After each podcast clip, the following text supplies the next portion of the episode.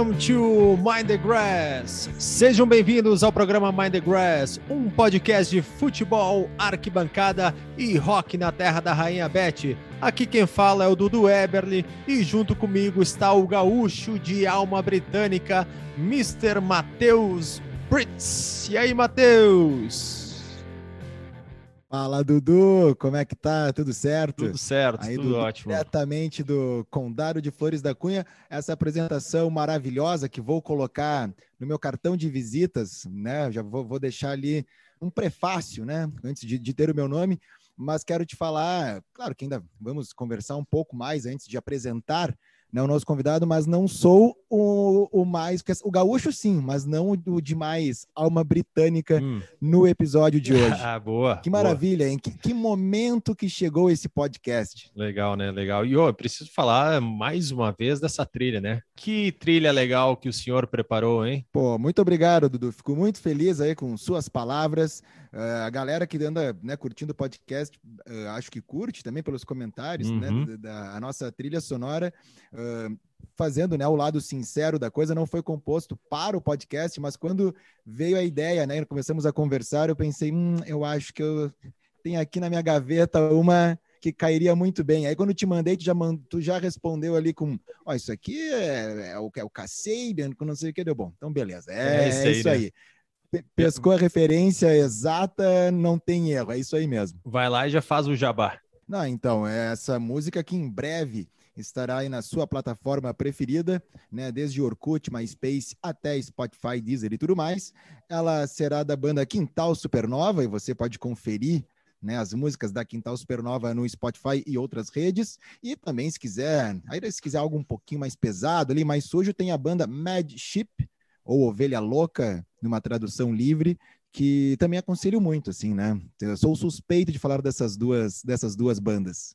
E também temos as redes sociais, né, Matheus? Isso aí, o arroba Mind the Grass oficial, que estamos gravando numa quinta-feira, e quinta-feira é dia de TBT, Throwback Thursday, e lá no, no, nosso TBT da vez, né, no nosso Instagram hoje, temos fotos direto do estádio de Wembley, né? O, pai do futebol, né? O, o estádio do, do país criador uh, do, de, desse esporte que a gente ama tanto, e o Wembley diferentemente do que seria o Maracanã para nós, apesar de, claro, o Maracanã ser muito importante para o futebol mundial, mas a visão, até podemos depois debater com o nosso convidado isso, mas o jeito que os ingleses usam o estádio de Wembley para grandes finais, né, jogos de mata-mata, sem ter um time da casa nunca, e jogos da seleção, eu acho que torna ele um, ainda mais especial. Legal. E tivemos, falando em jogos, tivemos a 11 rodada, uma rodada bem legal, bem especial, com grandes jogos. Nós vamos falar rapidinho sobre ela, porque o foco desse episódio vai ser no nosso convidado, mas tivemos jogos bem interessantes, falando ali do, do, Manchester United e o City, né? Uma vitória do City por 2 a 0 que Manchester United não conseguiu jogar e o City muito bem taticamente composto conseguiu a vitória por 2 a 0. É, foi uma semana terrível, né, para o United, começando com uma goleada em casa para o Liverpool, ganha no meio da rodada na Champions League e perde o clássico uh, caseiro, né, em casa e de uma maneira que em nenhum momento dos 90 minutos demonstrou que poderia ser superior, superior ao Manchester City, estava atordoado, estava desorganizado, estava nervoso e o City, muito bem organizado, soube tirar proveito, fez 2 a 0 ao natural e olha, se não fosse o De Gea, principalmente no primeiro tempo, seria um, algo meio parecido né, com o que rolou no final de semana anterior ao jogo. Mas o interessante mesmo tá o West Ham, nosso amigo Cássio Amaral, que conseguiu a vitória por 3 a 2 em cima do Liverpool, cara, e tá na terceira posição, West Ham. Que campanha! É, é a campanha dos sonhos. Terceiro lugar, West Ham 3, Liverpool 2. O estádio olímpico de Londres fervendo, borbulhando, né? bolhas para todos os lados, a torcida fazendo um clima de bowling ground mesmo, né, de Upton Park. Que noite memorável para os torcedores do West Ham, a torcida Hammers Brasil, uh, capitaneada pelo nosso amigo Cássio Amaral em Londres, estava presente. Vale a pena procurar os caras no Instagram e ver os registros. E foi um jogo daqueles do torcedor do West Ham guardar na gavetinha, né, da, da, da memória, dos jogos inesquecíveis. Terceiro lugar, e Antônio né, liderando esse, esse grande elenco do West Ham que está indo muito bem, dica-se de passagem. É, e foi anunciado há pouco que o grupo de investimento tcheco, que a gente falou até alguns episódios atrás, com o seu proprietário Daniel, com um sobrenome difícil de falar, obteve 27% das ações do West Ham. Então, mudanças vão acontecer. É aquela coisa, né? É, é melhor mudar ganhando. E, e se o West Ham mantiver né, a, a sequência, é claro que ainda faltam muitos jogos, tem muito campeonato pela frente, não sabemos se tem elenco bastante para conseguir suportar né, outros grandes elencos com mais opções né, ali, né, ali na frente, mas está fazendo muito, muito bem né, feito o seu trabalho e jus à terceira uhum. colocação. É isso aí. E um jogo para destacar também foi a derrota do nosso querido Brentford. Perdeu por 2 a 1 para o Norwich. Quem diria, hein? Norwich com a sua primeira. Um dia iria acontecer, né? Iria, essa, essa vitória iria chegar, o Norwich iria vencer. E foi justamente contra o Brentford, né? o, o, o Organização Futebol Clube, podemos dizer assim, venceu, né? Conseguiu ali dar uma respiradinha, uma, uma pequena felicidade para o torcedor do Norwich neste momento tão turbulento. E é um dos jogos a se destacar mesmo da rodada pela curiosidade do resultado final. Uhum. E uma outra curiosidade também dessa, roda dessa rodada foi o jogo do Leeds e Leicester, que não teve chuva de gols, né? Deu um a um esse jogo. É, Dudu, assim, né? Depende do ponto de vista da chuva de gols, entendeu? É, meu Deus. não, essa, essa, minha teoria, essa minha teoria eu já tô largando de mão. Tá legal. E ela... aí o dia que eu falar que ela não, não serve mais, vai dar é. 5 a 0 no jogo do Leeds, a favor ou contra, entende? Ela vai te perseguir até o final do campeonato, tá? Nós vamos usar a ela até o final do, do campeonato. a, te, a, teoria do Leeds fazendo muitos gols me persegue, assim como o Maguire persegue o senhor. Boa. E... Sabe que no jogo em Manchester, é. só um hum. adendo ali, no jogo em Manchester, o primeiro lance do jogo foi uma cabeçada do Maguire, que foi quase uhum. gol. Eu ainda pensei, meu Deus, é o dia da redenção do Maguire e ele vai ligar pro Dudu na hora mas aí o, às vezes o futebol é lógico, né? E aí não, não, não foi a redenção do Maguire. É, nós trocamos até umas mensagens durante o jogo ali, viu, cara? Não, não tô querendo pegar no pé, mas pô, o cara não se ajuda também, né? Ele dá todo o prato cheio para pegar no pé dele. Falando do nosso líder, né? Tropeçou em casa o Chelsea com o Burnley e, e jogo de um a aqui, um. Ó, antes de, de irmos né, para o, o, um dos quadros mais esperados desse podcast, que é o dos resultados, hum. quero já deixar claro que levantei a bandeira da zebra, né? A zebra iria acontecer. A zebra iria acontecer e aconteceu, e é uma e baita aconteceu. zebra mesmo. Tenho certeza que o nosso convidado não está muito satisfeito com a última rodada, porém está feliz com. Porque ninguém, o, o Liverpool perdeu, né? Outras equipes ali não, não, não conseguiram pontuar e está livre, leve e solto na primeira colocação. E falando em convidado, então, apresentar para vocês o nosso convidado que vem direto da Inglaterra, morador de Londres, gosta muito de futebol, gosta de música e vai bater um papo com a gente aí. Claro que vai ser em inglês, nós vamos fazendo uma, um meio campo ali, uma tradução meio simultânea. E gostaria de apresentar para vocês Mr. Mr. Andrew Pilkington. Good evening. Good evening, Mr. Andrew. How are you? Good afternoon. In, good afternoon in Brazil. Yes. In London, it's good evening. Yes, thanks for joining us in this podcast. It's a pleasure. Eu conheci o Andrew em 2006, quando eu fui para a Inglaterra, e ele foi o, o meu chefe lá na Inglaterra quando ele conseguiu um trabalho para mim, né? Tava naquele um mês e meio ali que tinha acabado toda a grana. Eu disse, cara, e agora? Preciso de um trabalho. Yes, Andrew, we are going to talk about football and music. And yeah, my favorite two subjects. Great. Uh, do you have a pint there? Are you having a pint or not? Glass of wine. Vino. Uh, glass of wine. Good. Well done. And uh, we are going to talk about these subjects, and we are looking forward to hear from you about this, your experience in England, and uh, what what uh, my first question is about this uh, current uh, Premier League this season. Chelsea in first position. Your team, yes, you support Yes. Chelsea.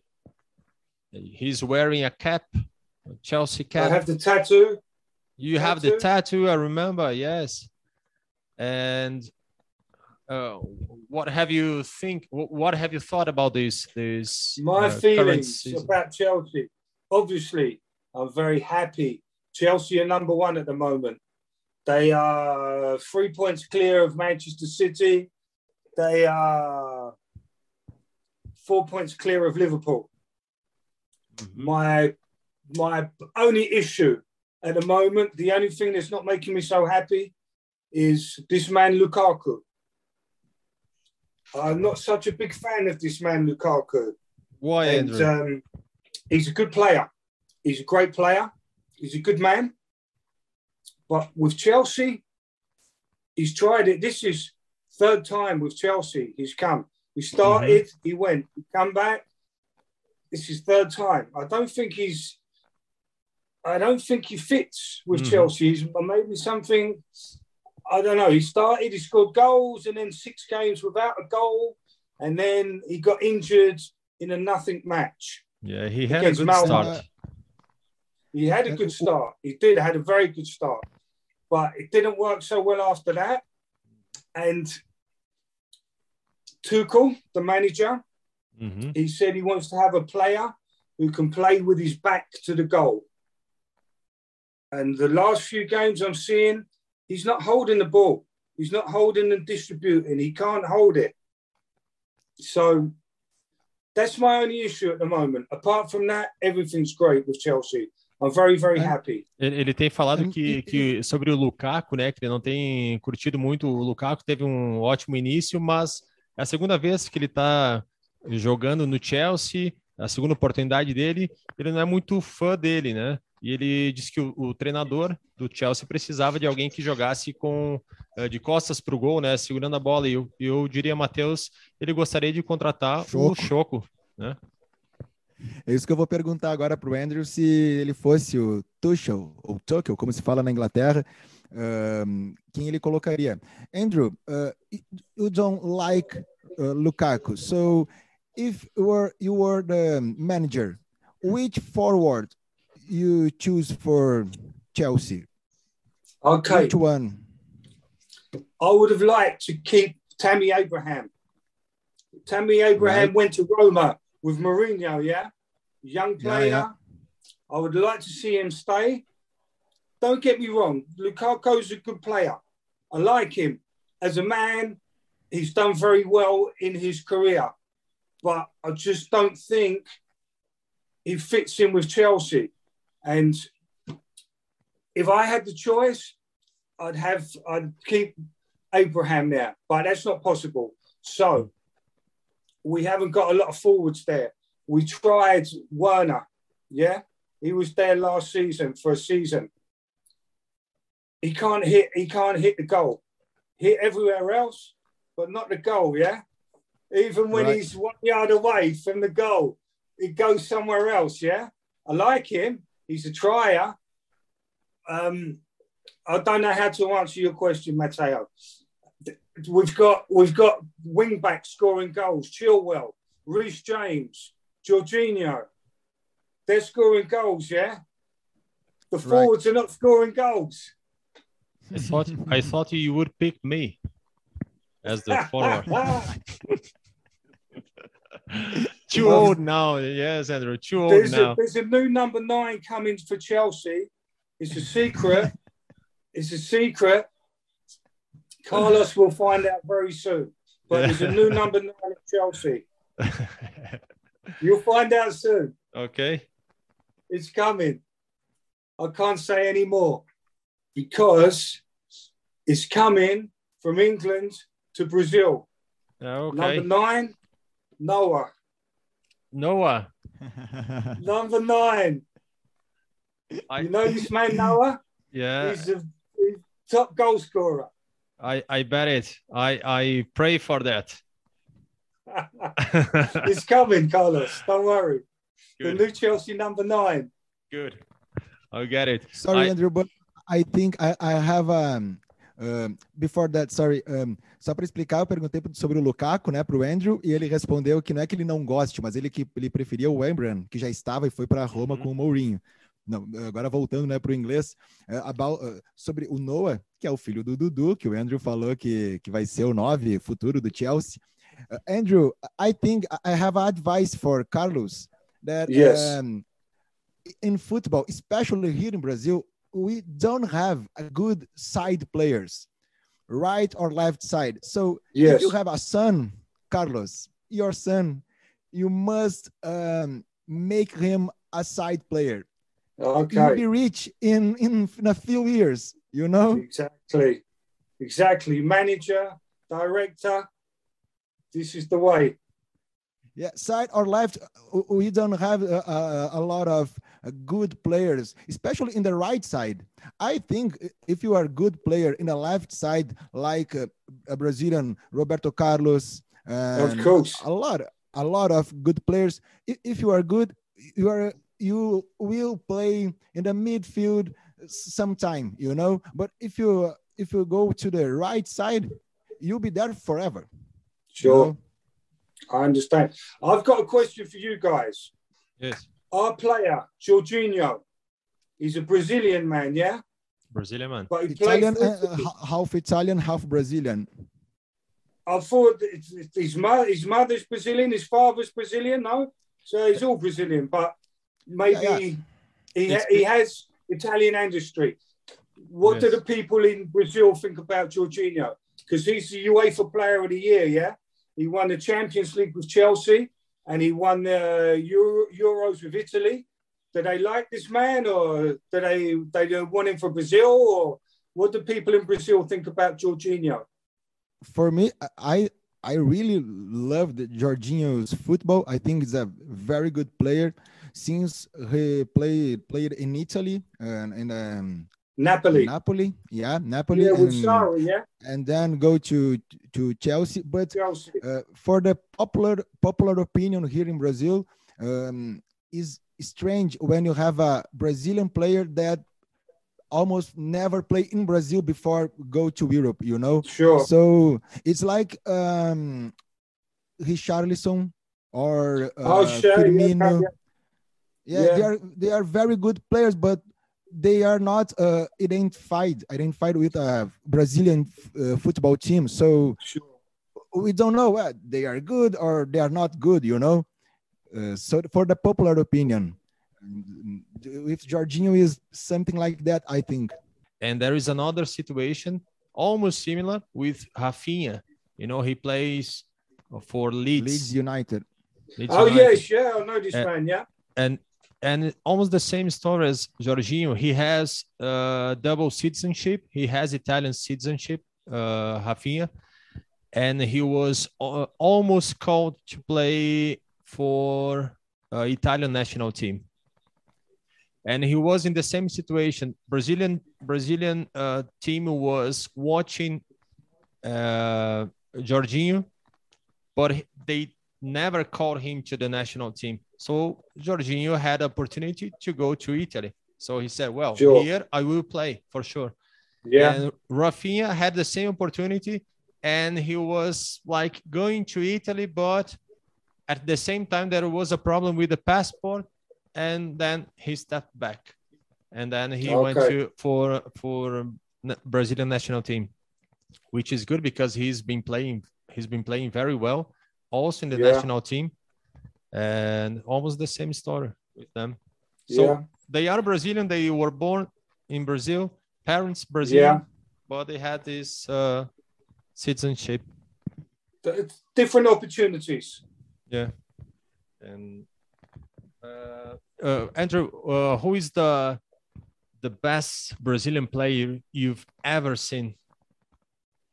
The best opinion? Brazilian player? Yeah. Oh, there's a few, yeah. You've got Pele. Obviously, Pele. Okay, Rivaldo. Rivaldo. Rivellino. Okay, Socrates. yes, You, you, uh, Ronaldo. you, you saw them playing, uh, Rivellino, Of course, yeah, in the yes, 1970s. This yes. is where Brazil got their reputation for being the best footballers in the world. You're These right. guys made that name for Brazil. Yes. Afterwards, they're still very good, but these guys made their name. They they wiped the floor with everybody. Yeah. Do you? Um, do you, sorry. Roberto Carlos, fantastic player. Yeah. Neymar, top player. But I guess I guess you've got to say the daddy of them all is Pele. Yeah. hmm Yeah, Yeah. and about uh, the Brazilians who played, uh, played or play right now in a Premier League, which one you think is the best one? What right Because- now or or in recent times? N- uh, In Yeah, recent uh, times? yeah, yeah. We've had quite a few good Brazilian players. I mean, Thiago Silva, he's he's really helped Chelsea. He came from PSG. Yeah, PSG didn't want him. They sent him away. Yeah, Yeah. I don't know why. So he came to Chelsea at the same time, uh, just before Thomas Tuchel. Yeah, Frank Lampard took Yeah. him to Chelsea. Before before he came, Chelsea were letting in a lot of goals all the time. It was panic in the defence. Yes. He came there. He had very, he's very calm, very assured, very professional. He makes sure he knows what he's doing, and he makes sure the people around him know what he's doing. So recently, Thiago Silva has been super duper. He's been the best, yeah yeah. Very for good. Chelsea. He's been really good. You imagine this guy, he's gone from Paris Saint Germain, yeah, a Mhm. top team in Europe, yeah, big money team. They've been going for the Champions League forever, can't get it. He Yeah. gets a free transfer to Chelsea and next season wins the Champions League. Mhm. I mean, this is this is an amazing story for him. Yes. Yeah, it's He's- an amazing you story. It's know, like a, a movie. It's like a movie, and also for Jorginho, yeah. Mm. Jorginho's come from Napoli, yeah, with Maurizio Sarri. Sarri lasted one season in Chelsea, and the fans didn't like him. They were singing, "Get go, go, go." They hated him. For me, he was okay, but the fans they didn't like him, and they always thinking with Sarri, Jorginho, they're they're like that, yeah. Jorginho stayed, and the fans were still bad on Jorginho, but he stayed and he stayed. And the next thing, Champions League, Euros, captain, fantastic, yeah. I mean, it's a fairy tale for this man, Jorginho. and, and you talk uh, about uh, Thiago Silva um, and all those things that Thiago Silva did for Chelsea. And Yeah, talking about another Brazilian who played in the defense part of the of the pitch. What do you think now about Davi Luiz? Because of who? Davi Luiz, David Or- Luiz. I yeah, like him. because he I was uh, him. he was a uh, he was he was Chelsea, and then he went to Arsenal. Luiz. He have a big heart. He always plays very strong. He scores some good goals. He scored some good goals against Chelsea when he went to Paris Saint Germain. He knocked us out Mhm. the Champions League one day. When Paris Saint Germain came to Chelsea, he scored the goal, knocked us out of the Champions League. But I like him. I like his curly hair. It's like sideshow Bob out of The Simpsons. Yeah. Yeah, yeah, right. It's the same. He's got the very heart. good reference. He's got the big heart, and he's a big player. He plays for the big games. He's always there. For the the smaller games, sometimes he sometimes he messes up. Yeah, but for Yeah, me, yeah. I always like David Luiz. Always. Só fazendo uma parte em português aí, Dudu. Lá, eh, a gente falou né, sobre o Jorginho, né? Ele comentou ali toda que, que realmente adora, que na primeira temporada o Jorginho não foi muito bem, mas a torcida adora ele, ele é muito bom, né? E também já aí eu perguntei, tá, e qual ele falou sobre né, os brasileiros aí que ele, que ele viu jogar e que fizeram o Brasil ter esse nome, e sobre os brasileiros que jogaram na Premier League, independente né, de ser agora ou não, falou do Thiago Silva, claro, né? Que voltou que foi ao, pro, pro Chelsea um pouquinho antes do Thomas Tuchel chegar, Isso. foi campeão da Champions League e tudo mais, e aí emendei, já que né, estamos falando de zagueiro né, e brasileiro, e Chelsea o Davi Luiz, que trocou o Chelsea, foi para o Emirates, foi para o Arsenal, mas ele, né, o Andrew continua gostando do Davi Luiz e citou o seu cabelo a lá Sideshow Bob dos Simpsons. Acho uma belíssima referência. Andrew, and talking about your youth, uh, you were born in Manchester, weren't you? That's it, yes. I remember, okay. And how did you become a Chelsea supporter uh, and not uh, a United or City supporter? I was I was born in Manchester, but I left Manchester before I was eight years old. Okay. And I moved to the south of England, and I actually moved to Brighton, which is on the seafront. Remember, yeah? yes. Okay, so the when I was when I was growing up in Brighton as a young boy, I saw Chelsea playing an FA Cup final against Leeds United it was in 1970. Okay. And it was a famous FA Cup final. It was a very, very hard contest, yeah. Very aggressive, both teams very aggressive against each other. There was a lot of a lot of heavy tackling, there's a lot of aggression, a lot of physicality in the game. And um, there was a replay. They drew in the first game and they had a replay and Chelsea won the replay. And I watched both of these games, and this was the first football match that really I I made a connection with with football. Yeah. Watching this game because it's such a fierce contest. It's mm-hmm. like two two teams fighting each other, playing football, but they was fighting each other as well. And um, this is how I picked up on Chelsea, and I followed Chelsea ever since then. And, and at the time, uh, how big was Chelsea? How big Chelsea was, and uh, Chelsea was a top club then. Top club, and so was Leeds. Mm-hmm. Chelsea was a top club. Leeds was a top club. But since then, Chelsea, they haven't been the top club all the time. They've gone down divisions, mm-hmm. and they've gone back up, and they've gone down divisions. So they were they were a top club by virtue of being a London club and being from a, a very good area in London. Mm-hmm. But football wise, they haven't always been top. Yeah, mm-hmm. they they've gone up and they've gone down. More recently, since Abramovich came, yeah, they've been one of the top clubs in the world. Yeah, because they've had the money, they've had the structure, they've had everything to help them continue like that. Mm-hmm. Before that, no, they was up and down. Mm-hmm. They was up and down. They they hadn't won the the equivalent of the Premier League 1955 before Mourinho came in 2004 2005. So it's 50 years they haven't won the Premier League. They won the FA Cup in 1971. They won it in the early the early 90s as well, but not a top European team not a contender for the Premier League title until Abramovich came. Uh, eu perguntei para ele sobre que ele, que ele só fazer o, a tradução aqui, Matheus. Uh, vai lá, vai lá, vai lá.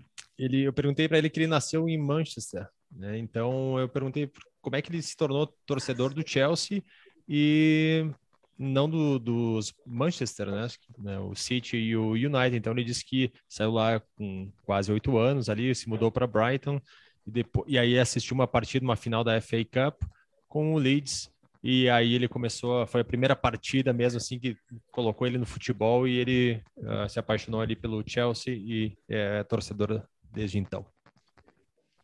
Andrew, uh, just one one thing you did you you, you talk that you lived in Brighton. So in 2007, when I was in England, I lived in Brighton, and uh, okay. I love this city. I love this city. I, I, all all the time that we talk about the Brighton, the, the club here in the podcast. Uh, every time I said, "Oh, I love Brighton," and Brighton is very good. It's a very good city and very good people. Um, it, it's like uh, it's a music city, isn't it? It is. It's a very it's a, it's a fantastic place, Brighton. And now they've got a good football team too. They've got a good football team. They've got a good manager. They've got a fantastic stadium down there. Yeah. So they're staying in the Premier League, yeah. Graham Potter, they're talking about him because he's a good manager. Good. He's organising his team, and they're they're mid high table, and they don't spend money on players. They don't spend a lot of money on players, not like Chelsea, United, City, Liverpool. They get players, they get cheap players and fit them into the system for football. So this Yeah. is this is a team that is is is dictated by the manager, not about high profile football players. they are playing very well this season, like uh, Brentford and like West Ham. You know, teams with Yeah. not so much money but good results. Fantastic. I love I love it when it when this happens because it makes things more competitive. West Ham are going up there. Liverpool, they got beat by West Ham. Fantastic game. Brighton, two all with Liverpool. Fantastic game. It's all good. I, I have Brentford, they drew with Liverpool. Fantastic. I, I have a que- I have a question, Andrew. Uh, uh, what do you think of uh, the Kooks, the band? they are from Brighton. The Kooks. Yeah, are they good or Yeah, not? like because I Mateus like has them. an opinion. they, they I haven't heard anything from them for about six, seven years. But yeah, I like their music. And they was uh, the guys in the band, they were yeah, they were dudes, yeah. They were Yes. getting out there and and doing it with supermodels and stuff like that, yeah. Yeah, So- supermodels, no, not just rock stars. Uh, they are supermodels. So it's not a rock. It's not a rock band, you know, Carlos. But, Yeah, but no, that's they, right. they, they are good. They are good musicians. Good But good music. What happened to them? What's happened to them? I, I don't know. I, I I don't know. I haven't No, heard. no, nobody knows. Nobody well. knows. It, it, it doesn't matter what the Kooks is doing because you know. It- Actually, Andrew, uh, we have some uh, joke here because I, I said that I, I don't like the Kooks so much. It was um there was a, a, a concert here in uh, in our Porto city. Alegre. Yeah. yeah. and uh, the Kooks with the Kasabian. You know, Oh, really? Yeah. Oh, wow. Ah, okay, yeah, and Kasabian was the teacher of that night, and the Kooks was a, oh, you know, the students. So Yeah. Kasabian, for me, is better is, is better than than the Kooks, and this this thing started here in the podcast. Because we both went to this concert that night. Oh, And- Yeah. and- what and- together? no, No, no, no. not together. we yeah. yes, we were we were there. I mean, we just uh, uh, mentioned that we were there. Oh, okay, I was there as well. And uh, I said, "Wow, the Kooks was good." And Mateus, "Ah, I don't like the Kooks. So, wow, good band. How, how did you like Kasabian? Kasabian is great. Great Amazing band. band, yeah? Yes, great band. You Amazing, know they're yeah. Leicester City, yeah? Yeah, Leicester. hmm Leicester City, yeah? That's the city. When they won the when they won the title, they went partying with the with the team, yeah? yeah, the Kasabian is for uh, Leicester, like Oasis is for Manchester City. That's right, exactly. Uh, I think Le- Kasabian's more Man Man City and, and Oasis, yeah, they're following, but you know, they don't go partying with the team. Kasabian going partying with the team, yeah? That night when they won it, they was having a big party all together. mhm. Well- And which, uh, um, que- tu quer traduzir alguma Não. coisa? Uh, ah, até esqueci toda a conversa. Pode seguir. Agora nos perdemos. Vai. Não, que a gente estava falando né, do, do The Cooks aqui, do Kasabian e tal. Andrew, um, Oasis, Man City, uh, Kasabian, Leicester, and what about Chelsea? Paul Weller, Okay, I was going to say to you, listen, Chelsea. There's um, I suggested this uh, this music. Carlos asked me to to uh, suggest uh, some music for Mhm. this program today, Yeah. and I suggested uh, a band called Madness and their album One Step Beyond. Now, uh, you must have heard of Madness, yeah? Yes. Yeah, yeah. You know, you know about this band? Oh, They're, I- they're a London band, and the Okay. and the lead singer is a guy called Suggs, who's a Chelsea supporter. So he's going out there the whole time. Now, this the title track of One Step Beyond, the tune One Step Beyond. They play that after every Chelsea game at Stamford Bridge. As soon as the game's over, they play that music, and that's the music that the teams walk off the pitch to, one okay. step beyond. Nowadays, as well. Nice. Every Stamford Bridge game, always. Ah, great! Very nice. Very good information. So we, we didn't know. And Suggs, the lead singer, he's a Chelsea man. Yeah. So can we can we say that one step beyond is for Chelsea, like you never walk alone for Liverpool, but uh, in this case, Madness is a Chelsea fan, and Gerry and the Pacemakers, uh, I think they are not a real Liverpool fan. Yeah, it's uh, something like that. You never walk alone. I think it's it's on its own. Yeah, there's yeah, no yeah, other football club that's got a tune like that. This is special, and this is Liverpool. I understand that, but you know, one step beyond when the players are coming off the pitch every time at Stamford Bridge, Champions League game, FA Cup game, Premier League game, Carabao Cup game.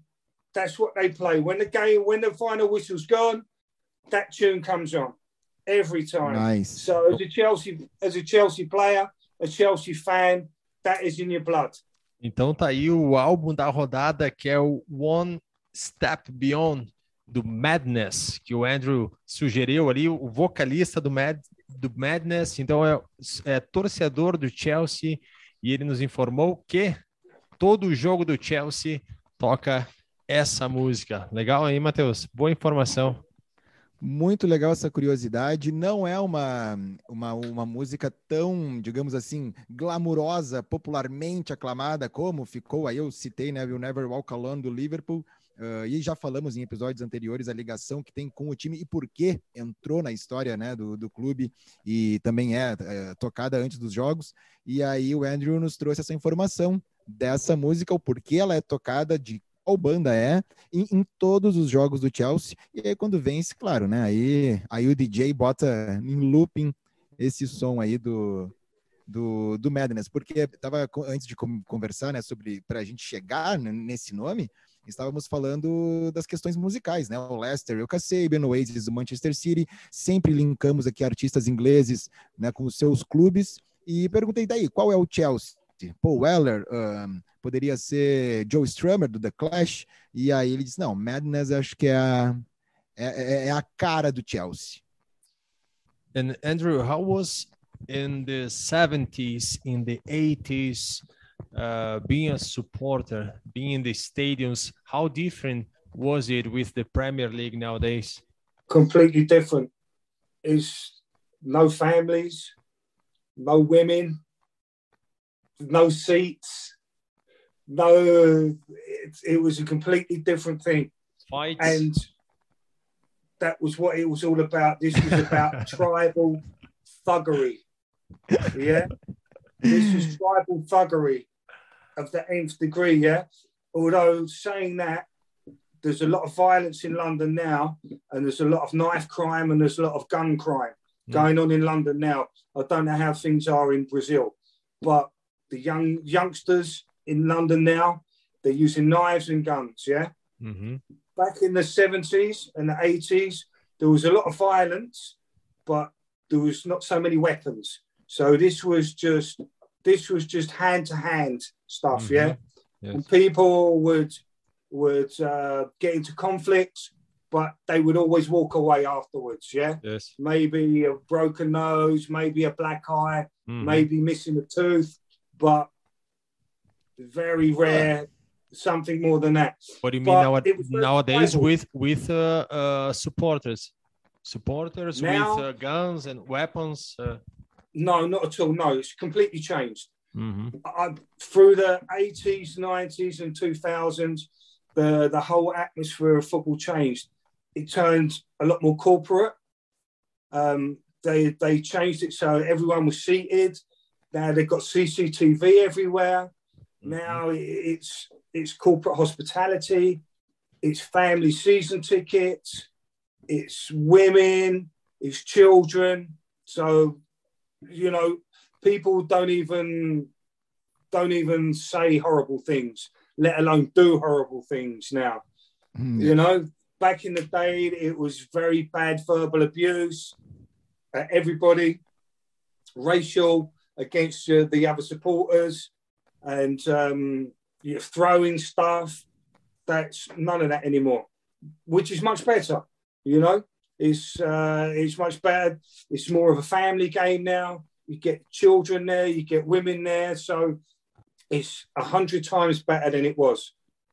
And Andrew, um, o Dudu perguntou para ele como era né, estar nos estádios dos anos 70 e 80, que o Andrew era um, um frequentador e ele falou que era totalmente diferente né, do, dos tempos atuais, uh, pelas brigas, pelas, por não ter assentos, por todo o que envolvia a brutalidade né, do, do dia de futebol, que hoje passa bem longe da Premier League.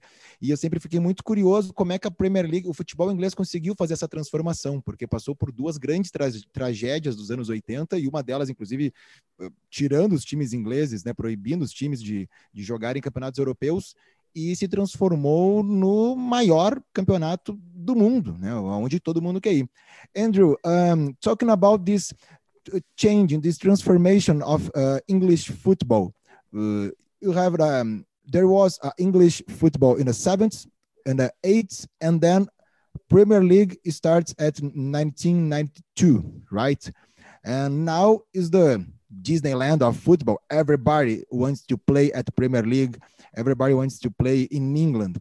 So, um, how it started? How you know? Uh, in in the eighties, uh, we have the um, tragedy of Heysel, 1985, the tragedy of Hillsborough, 1989, and um, Confederation, the European Confederation forbidden the teams, the English teams, to play for Europe, uh, uh, for yeah. Europe Championship. but in the next decade, we have the best, the best championship in the world. Everybody wants to go to England right now to play at Premier League. How it uh, changed not just the the football inside the pitch, but the mentality of all those supporters? I think the uh, the British Football Association were very clever. And they saw that they had a product that had global attraction. And they used they used the political connections and the commercial and the media connections to make that happen to suck all the money into that to make to make it a money spinning concept. And once all that money was in there then it's only going to expand and it's only going to get better. That's what they did. I don't know how they did it, but that's what happened. The money just got sucked into the English game more than it did in France. In the in the in the early nineties, uh, Serie A, Italy, that was the place to play football, right?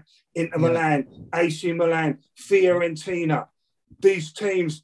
I was watching that I was watching Italy, Italian football more than English football mm-hmm. at the beginning of the 90s.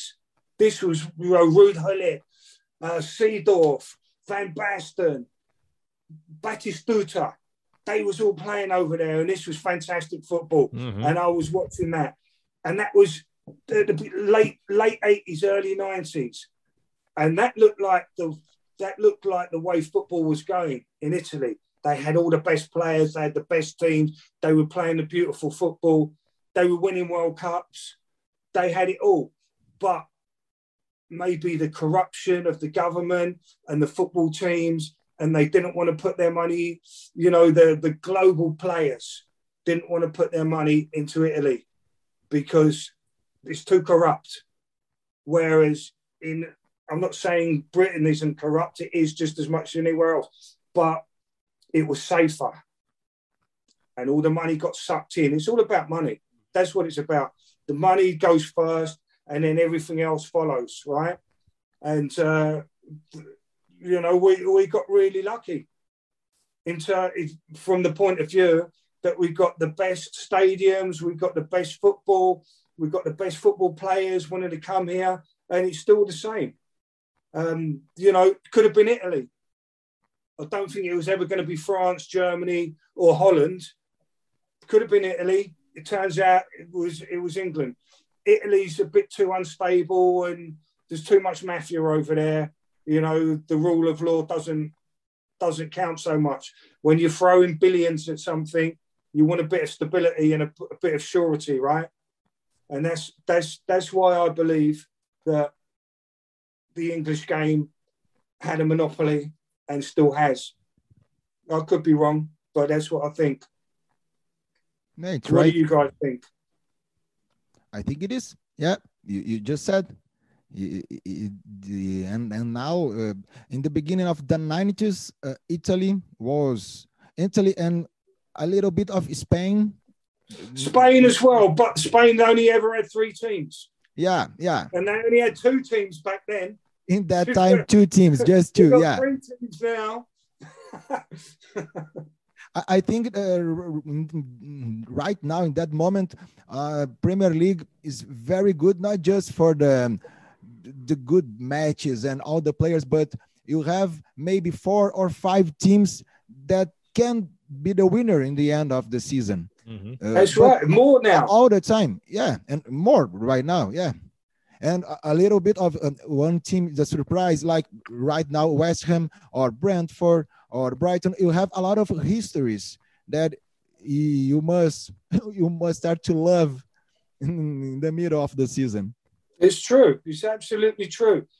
But also, the, the Spanish game was always a little bit slow. It was, you know, English football's always been frenetic. It's Yeah. always been high tempo and high excitement. The Spanish game, they had they they had skillful players. They had two top teams. The other teams were good teams, but it wasn't exciting. It wasn't kind of boom, boom, boom, boom, boom Yeah, end to end stuff, yeah? Yeah. Not normally. For sometimes, some Mhm. games, yes.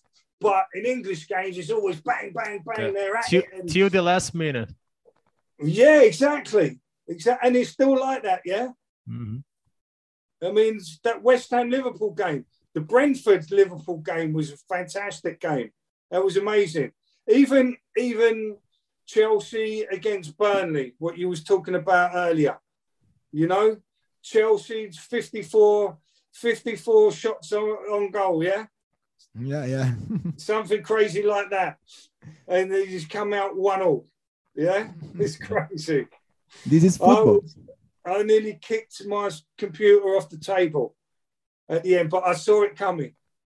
when Ross Barkley missed that chance, I knew that was it. We weren't going to win to that day. But it- it's, it's all good. Uh, Andrew, legal, legal. tu quer continuar esse assunto? Eu posso. Quero Vai pro falar um- próximo, vai pro Tá, eu quero falar um pouco de, da música. Andrew, I mentioned about the 70s, 80s.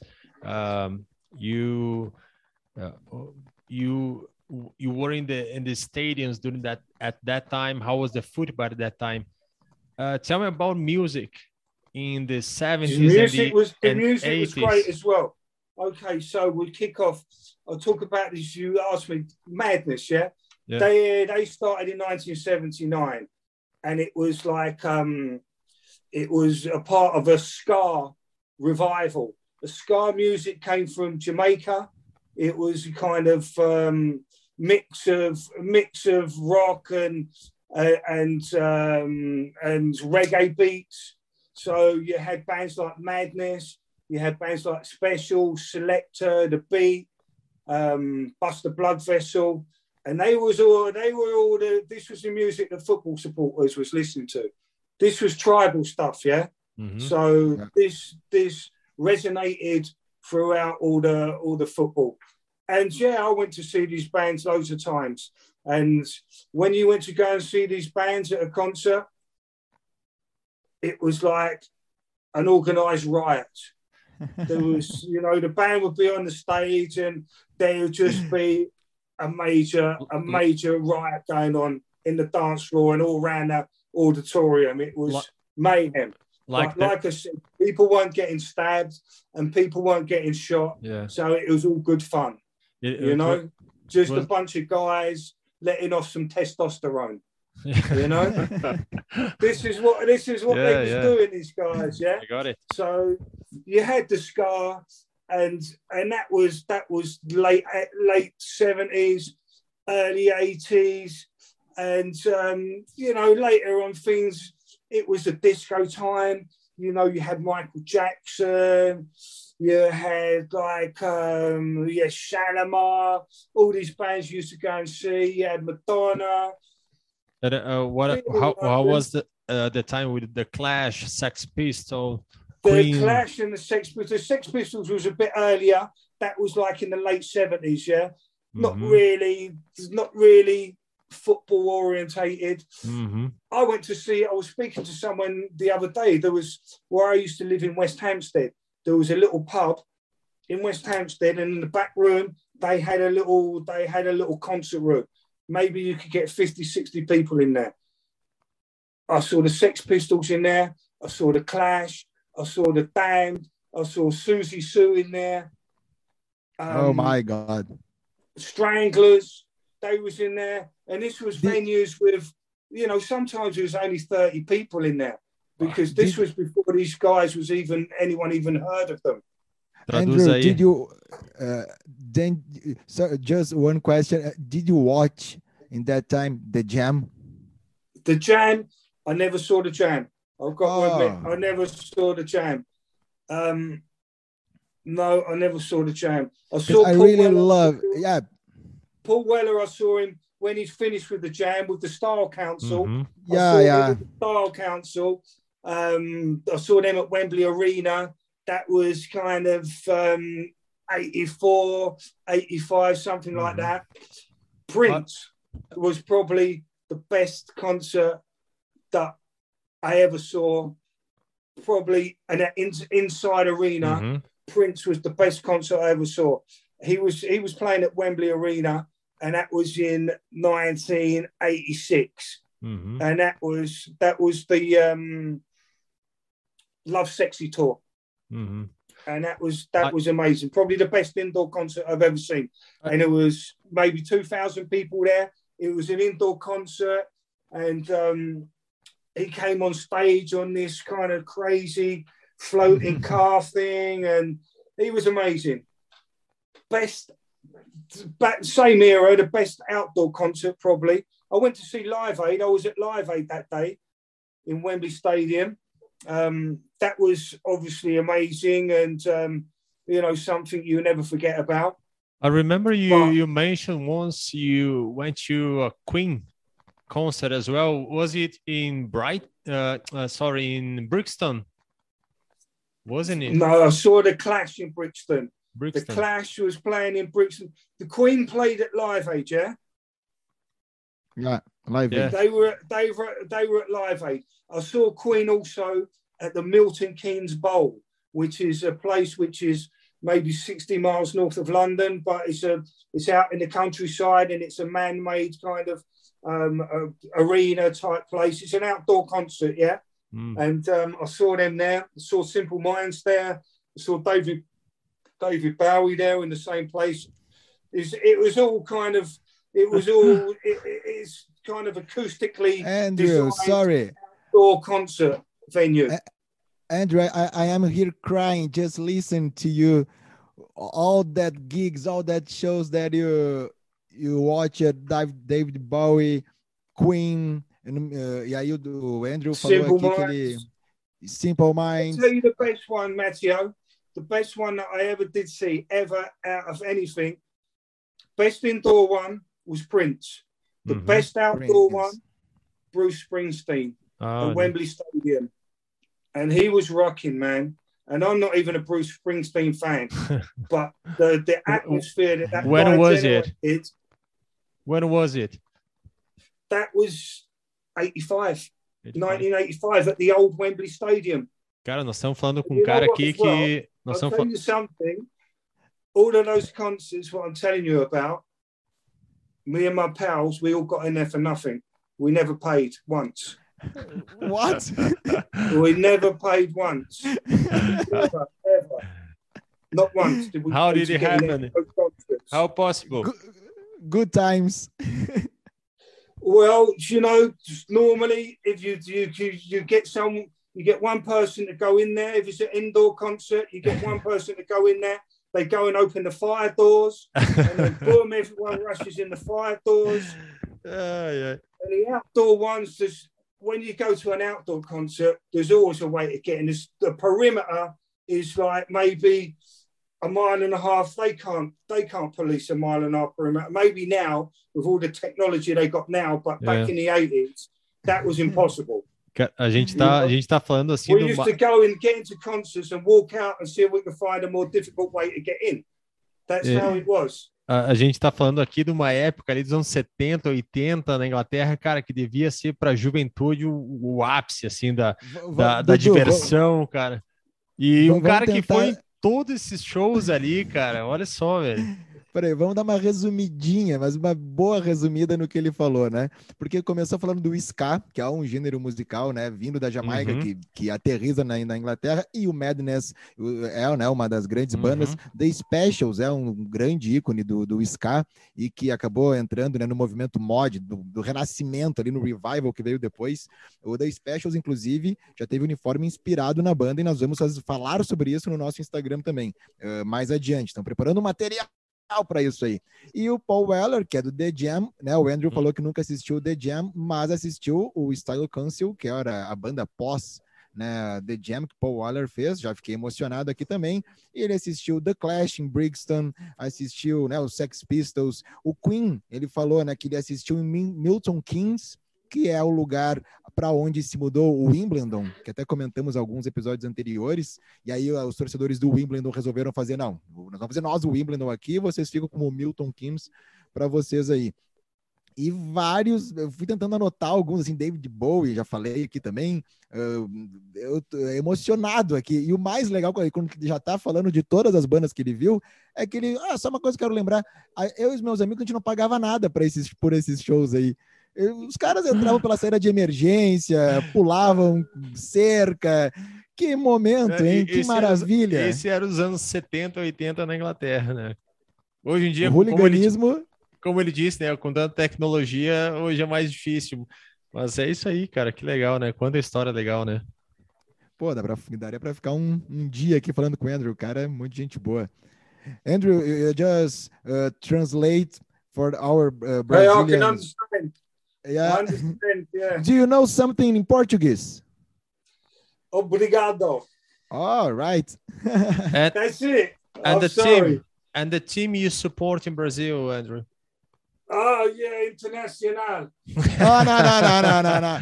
Oh, no, no, no, no. Oh, come on. No, Yeah. Andrew. God, No, I've got no, the no, show no. somewhere. I don't know where it Nah. is. I, I think I think Carlos just time. I- I- Yeah. I, I think Carlos just texted you a message before the podcast No, started. true. Oh, you can you, you I- if you say international, it's, it will it will be good. I I gave him a, a shirt in 2006. From the champion winning league, yeah? Yes, and Season, the champion winning season. Uhum, quando ele ganhou a Libertadores. When they when we não, won não, então tá, Libertadores. então, então pode torcer, pode torcer. Eu acredito, né, que tem, vocês têm uma ligação aí e tal, e tu já tá com a camisa do Chelsea aqui, não tem...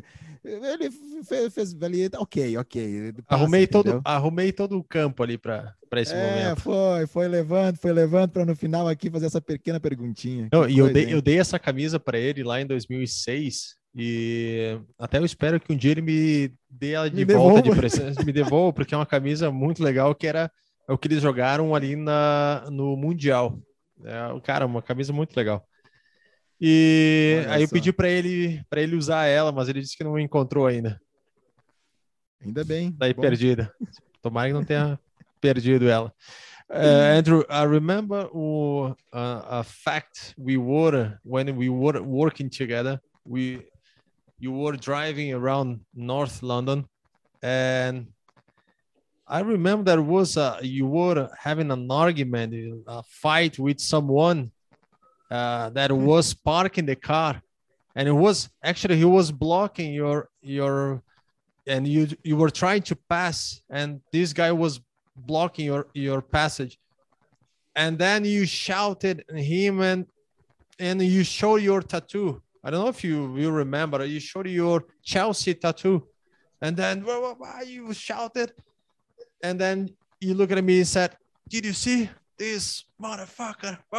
I saw it was Ferdinand. Yeah.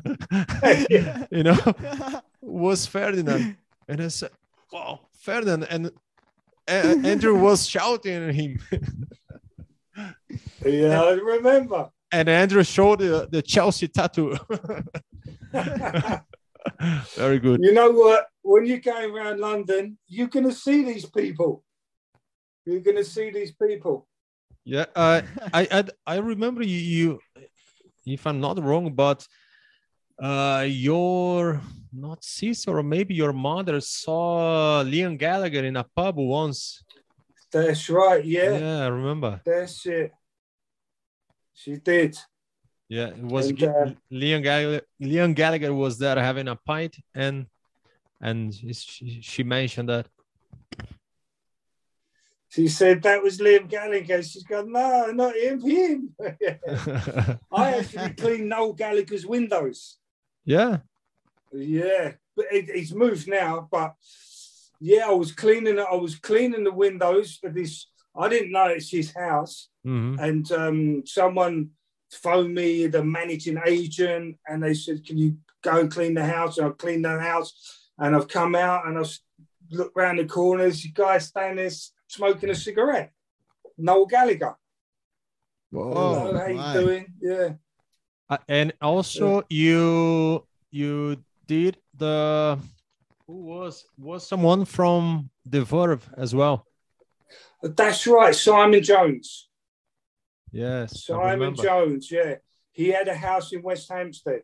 And uh, yeah, nice enough guy. And uh, he was with like uh, an American girl. Mm. And they had a house there. And I cleaned the windows for him a few times. And we smoked a few joints together. And, and yeah, you know. In like- London, there's always there's loads of people. You know, you bump into famous people every day. É. You know, you can do. A gente tá falando ali da, da questão de, de que lembrei de uma história que ele xingou o Ferdinand. Na verdade, acho que era Matheus, o, o irmão do Rio Ferdinand, né? Que jogava pro Chelsea. Não importa, é, é da família, né? É, Tá, e é aí jogador. ele teve um. Eu lembro que eu tava com ele, assim, ele tava dirigindo, ele tava tentando passar e um cara tava bloqueando, assim, ele xingou o cara e mostrou a tatuagem dele do Chelsea. E ele olhou pra mim e disse: Pô, olha esse cara ali. Eu olhei, era o Ferdinand. E aí eu lembrei também da mãe dele que encontrou o Liam Gallagher num pub também. Aí ele disse que limpou a, a- a- os vidros também da casa do Noel Gallagher, do acho que é o guitarrista do The Verve também. Que, que maravilha, hein? Que, Legal, com- né? que, que, a, a- que networking que tava fazendo ali, hein? Ô, Matheus, vamos para as apostas? O que, que tu acha? Vamos lá, eu só tenho uma pergunta para um Opa. torcedor do Chelsea. Vamos lá. Uh, Andrew, the last Yes. the last question for a Chelsea fan: Which team uh, is the rival of Chelsea? The historic, the the real rival of Chelsea? Because we talk about these things in in, in that podcast. Uh, Tottenham against uh, Arsenal, Brighton and Tottenham. Crystal Palace. Tottenham is the Tottenham, Tottenham is the historic rival. We were talking about back in the 70s and 80s about the clashes between the two teams. It was always, always Chelsea Tottenham, always Chelsea Tottenham. On the pitch, Tottenham, they've never, never really been a rival on the pitch, but off of the pitch, it's Chelsea All Tottenham. right. You, you have a song that uh, is played in uh, Stamford Bridge before all the matches that uh, we hate Tottenham, Chelsea. Ta-da-da, da-da-da. Uh, yeah. So I think yeah, Tottenham is the rival of Tottenham's the rivals, yeah. yeah. off the pitch. On the pitch, Tottenham have never come close to Chelsea. Not for not for a long, long time. Yeah, not since like the seventies. You know, in the seventies, Tottenham were a better team, much better than Chelsea. But since the seventies, Chelsea's been much better. Yeah.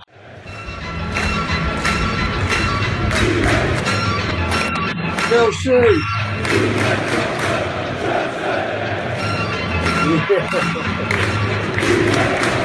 yeah. That's Aí, it. ó.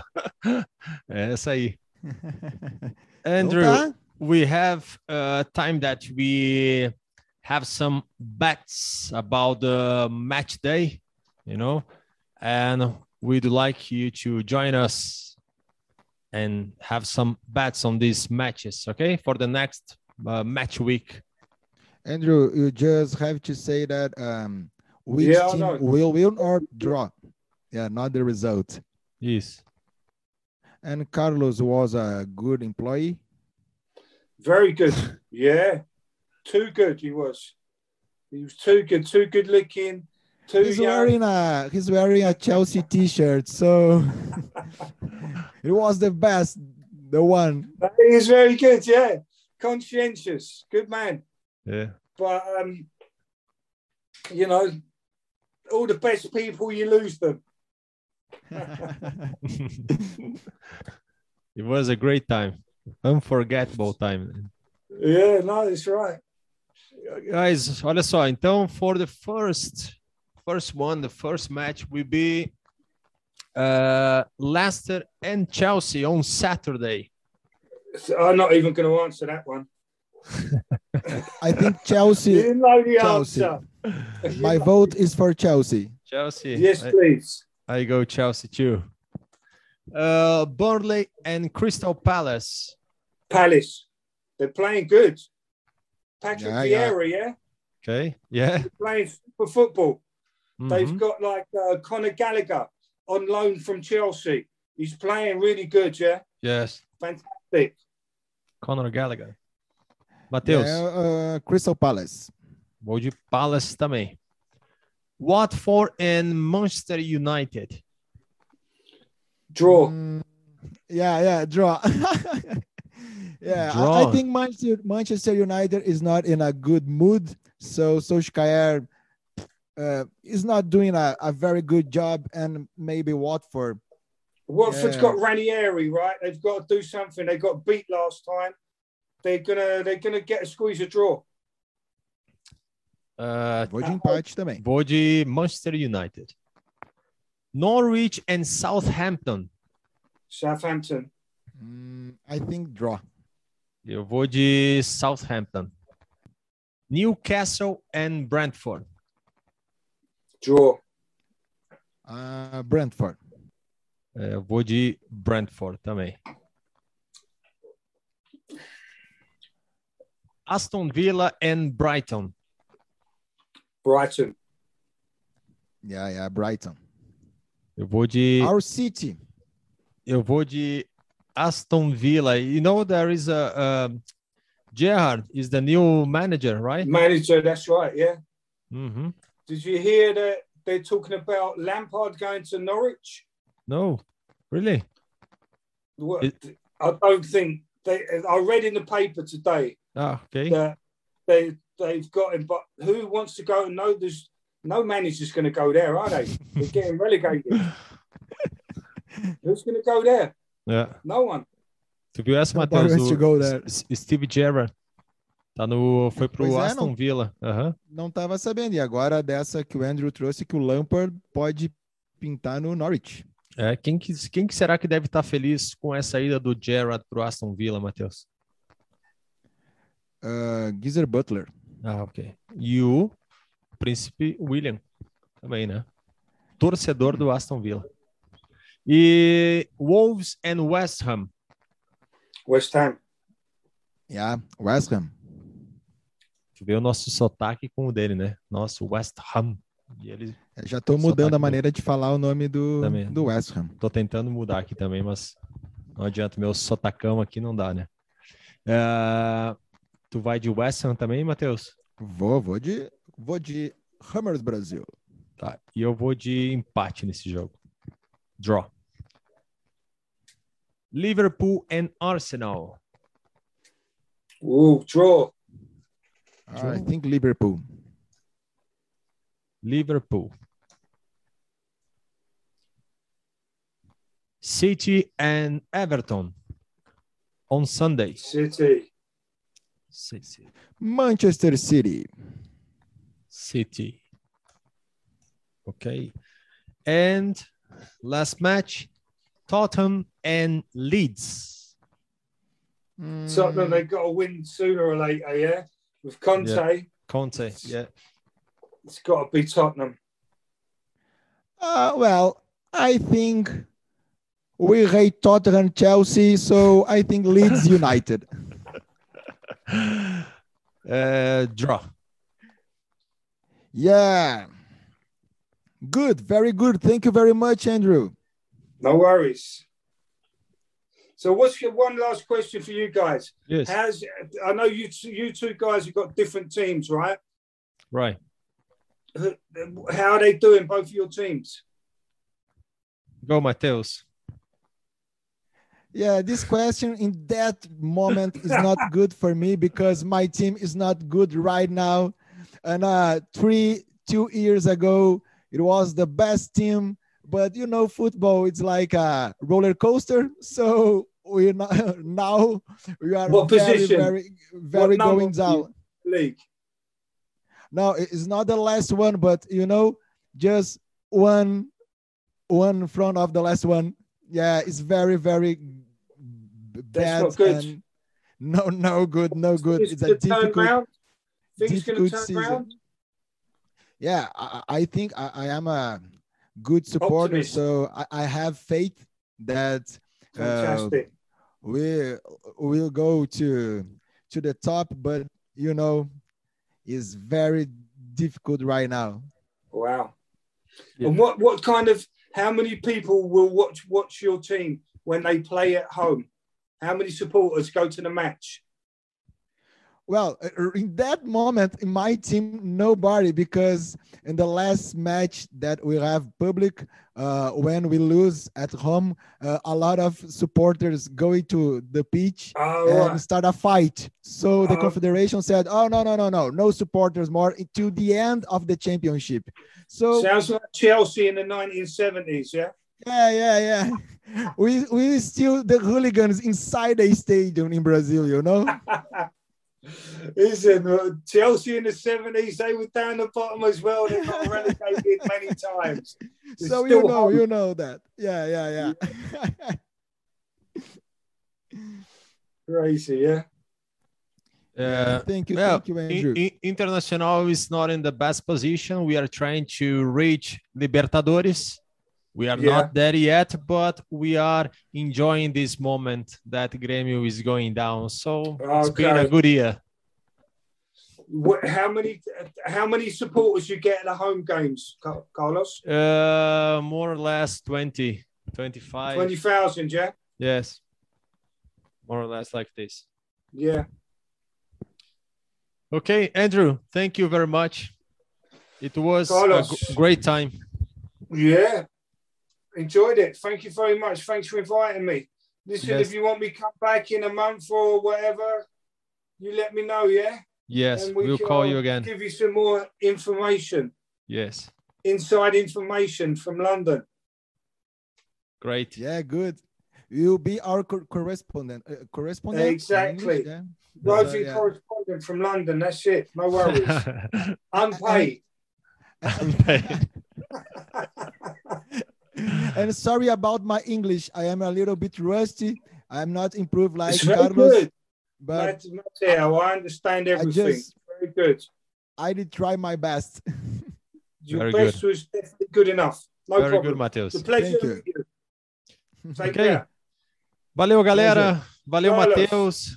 Hasta luego, muchachos. okay, Andrew. Thank you very much. Take care. Valeu, Boa. galera. Valeu, Matheus. Foi ótima a conversa aí com o Andrew, muitas histórias. Valeu, galera que chegou até aqui. Continue nos seguindo ali no Instagram, arroba Mind the Grass Oficial. Matheus, Foi um prazer, Dudu. Que maravilha, hein? valeu. Vamos fazer o finalzinho aqui que ele já saiu da, da, da ligação. Cara, que figura, que maravilha conhecer o Andrew. Já virou nosso correspondente uh, oficial, né? Já o correspondente que não vai ser pago, mas vai trazer informações direto de pubs, estádios e, e lo- locais onde possa ter brigas. E é isso que nós precisamos. Valeu. Até a próxima rodada, galera. Tchau, valeu!